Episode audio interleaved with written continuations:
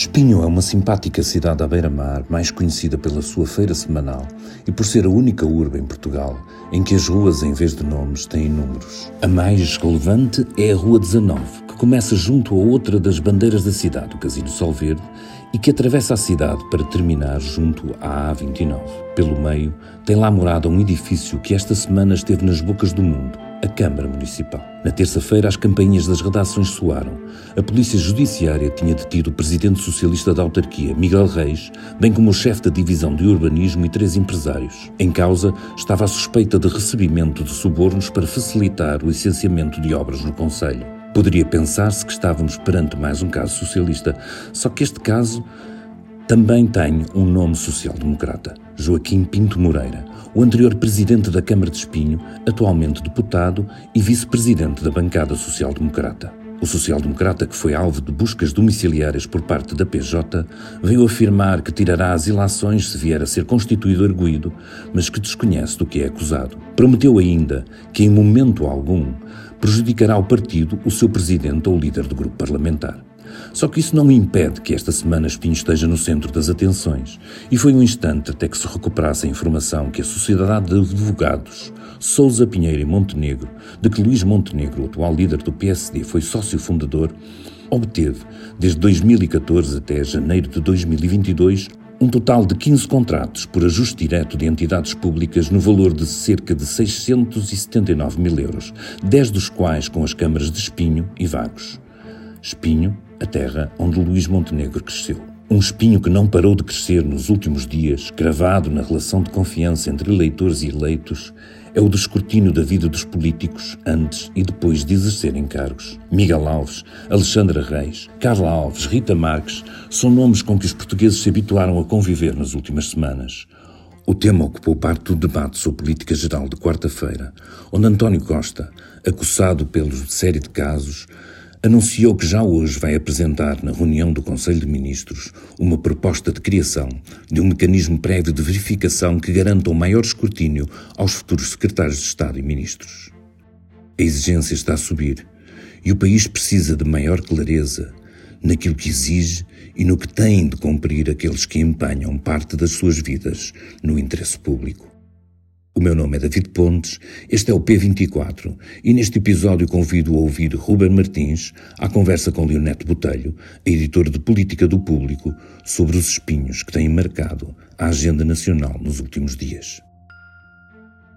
Miguel Reis é presidente da Câmara de Espinho desde outubro de 2021, eleito pelo PS e sucedeu a Joaquim Pinto Moreira, que durante 12 anos liderou a, a, Câmara de Espinho pelo PSD. E foi também durante esse tempo em que a autarquia de Espinho era liderada pelo PSD que foram feitos vários ajustes diretos com a Sociedade de Advogados, que, da qual Luís Montenegro era sócio fundador e que depois, ao assumir o cargo no, no PSD, teve de, de dedicar dessa sociedade. Mas quantos contratos foram assinados? Isto trata-se de um procedimento normal, legal?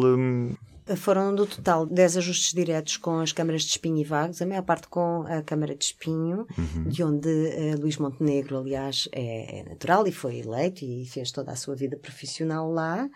E, de facto, um, esses ajustes diretos não serão ilegais.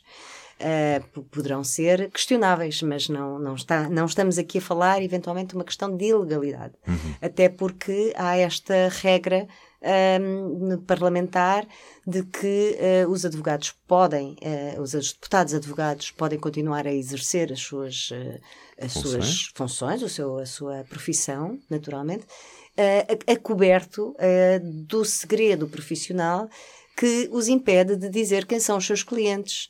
E, portanto, esta é uma norma que nunca o Parlamento assumiu, aceitou alterar é uma questão de que a transparência uh, internacional, a transparência cívica e integridade, por exemplo, que é o braço português da transparência internacional, tem falado muito da necessidade de poder haver essa fiscalização para ver até que ponto é que os deputados estão a trabalhar na sua vida profissional para empresas uh, sobre as quais tomam decisões na sua vida pública e, portanto, isto nunca aconteceu.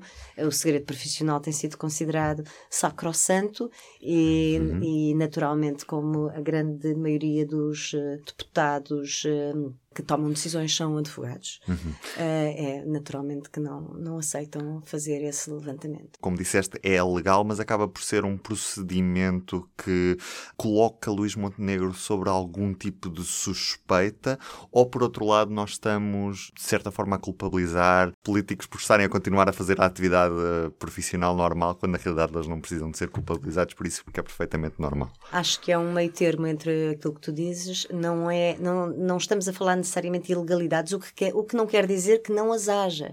Uhum. Mas, uma vez que este segredo profissional os protege uh, em relação a todas essas intervenções que têm como juristas, como advogados, não, não, também não, essa fiscalização não poderá ser feita de forma eficaz para ver até que ponto é que tomaram decisões sobre áreas em que depois estão a trabalhar na sua vida profissional. Portanto, estamos a falar de ética, não estamos a falar, neste ponto, não estamos a falar de, de ilegalidades uhum. uh, à partida, não estamos a lançar nenhum anátema uh, ou uma suspeição sobre o Luís Montenegro, estamos a verificar que há contratos que este senhor celebrou este senhor, que era o Joaquim Pinto Moreira, atual vice-presidente da bancada parlamentar do PSD e atual presidente de, de, da Comissão de Revisão Constitucional.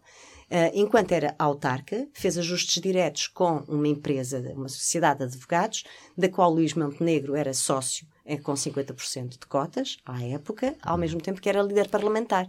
Uh, é a terra dele, é a atividade dele, Estamos a falar aqui de uma questão de ética uh, política, uhum. não de leis neste momento. O que não quer dizer que não possa haver alguma ilegalidade, mas não é desse campo que estamos a falar na nossa.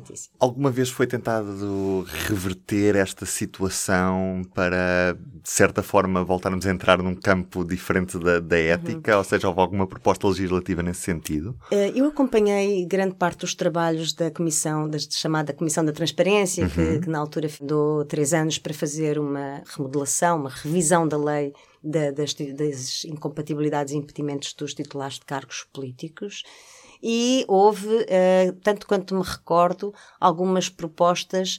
Uh, uma delas, não, não direi que seria exatamente sobre este assunto de Paulo Trigo Pereira, na altura em que já era um deputado independente, que tinha sido eleito pelas listas do PS e depois desvinculou.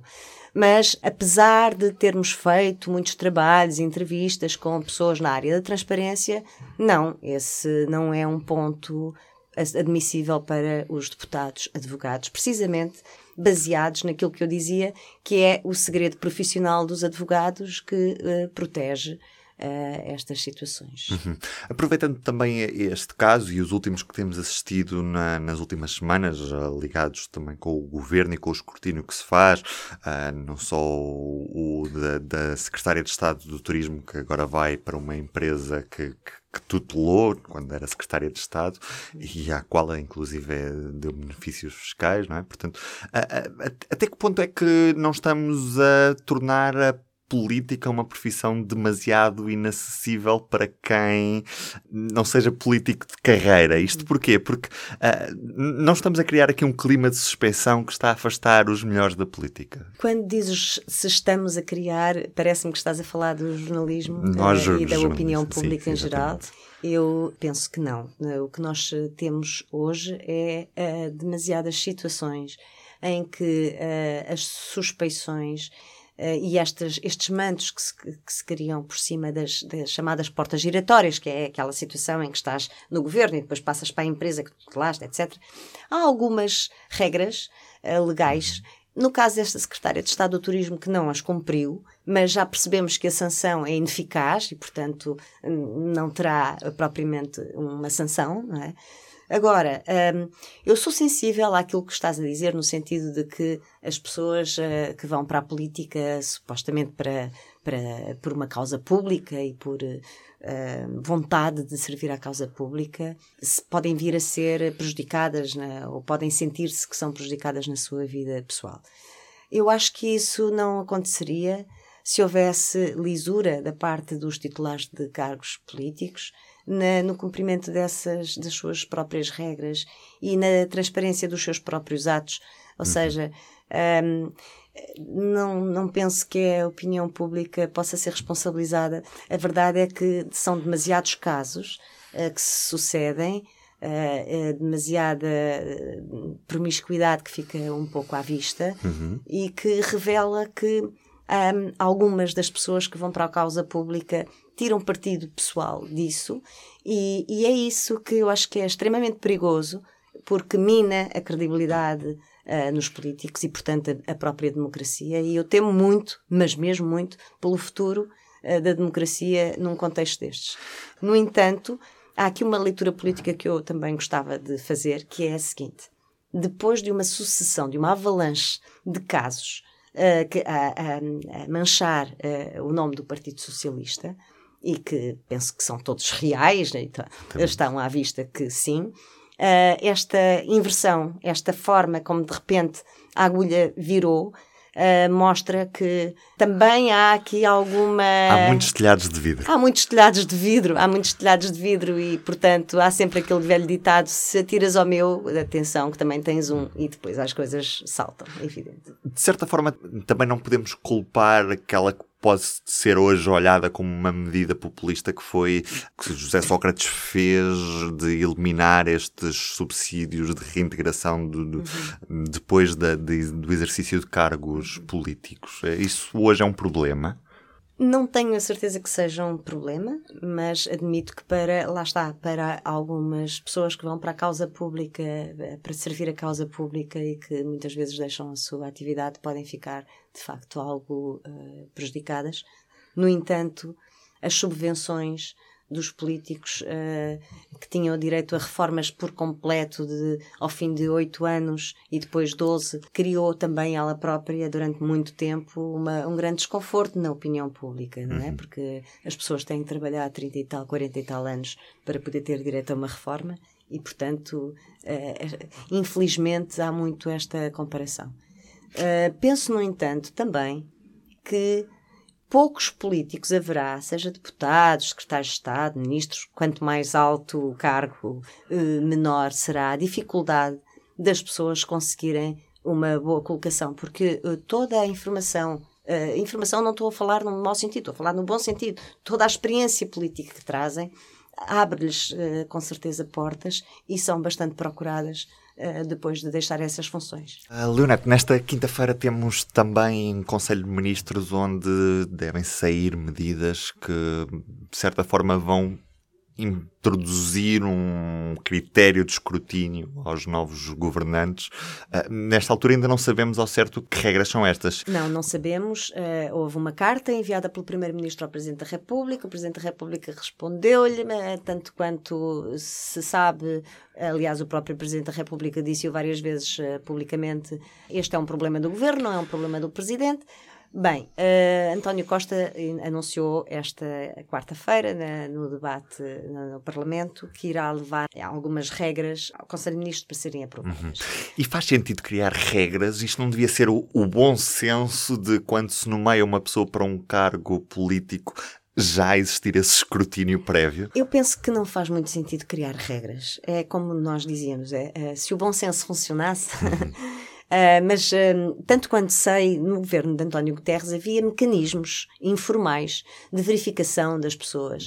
Uh, no tempo de António Guterres, o Google não tinha a força que tem hoje, portanto, provavelmente bastaria a alguns membros do governo ou algumas, alguns funcionários ou assessores googlarem o nome de, das pessoas. Mas. Um, também gostava de, já agora de dizer que o próprio Primeiro-Ministro disse hoje no Parlamento que foi ver na, na Constituição que regras é que havia para. Uh, para uh, ver que, uh, o que é, como é que os, os, governantes devem ser, os membros do governo devem ser sancionados perante uh, casos judiciais. E eu também fui à procura na Constituição e já agora posso dizer que é muito curioso porque o que diz o artigo 196, efetivação da responsabilidade criminal dos membros do governo, é que Nenhum membro do governo pode ser detido ou preso sem autorização da Assembleia da República, salvo por crime doloso, com pena de prisão superior a três anos. Eh, sabemos que o governo, quando Miguel Alves foi constituído arguído, eh, foi automaticamente demitido. Mas o que diz a Constituição não é nada disto, ou seja, não existe essa necessidade uh, por parte do governo. Diz assim: movido procedimento criminal contra algum membro do governo e acusado este definitivamente portanto estamos muito além da Constituição de Arguidos, então a Assembleia da República decidirá se o membro do governo deve ser suspenso para o efeito do seguimento do processo. Isto é muito curioso, de facto, e, e mostra como nós já temos hoje, digamos, códigos de conduta, o próprio governo tem códigos de conduta que vão muito para além da lei da Constituição.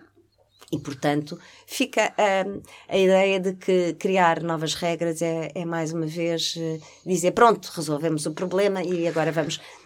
Não seria necessário. Até porque os códigos de conduta são uma coisa e a opinião pública depois acaba exatamente, por ditar outra. Exatamente. A questão da ética e a questão do bom senso poderiam funcionar de uma forma muito mais eficaz. Obrigado, Leonete. Obrigada. E no fecho deste P24, mais uma recomendação para ouvir nesta Quinta-feira, à meia da manhã, sai o segundo episódio do P24 Extra, que conta a história dos pioneiros da luta LGBT em Portugal. Para ouvir no feed habitual do P24. Hoje também será dia de conhecermos o regresso do Desordem Mundial, com um episódio dedicado a sugestões de filmes e séries que lidam com a temática da política internacional. Também tenho outra recomendação para si. Nesta quinta-feira, vamos perceber quais as diferenças entre Portugal e Espanha no que toca ao combate à inflação. Espanha apresenta neste momento a taxa de inflação mais baixa da zona euro, cerca de metade da portuguesa. Eu sou o Ruben Martins, este episódio contou também com o David Pontes e com o comentário da Leonete Botelho. Até amanhã. O público fica no ouvido.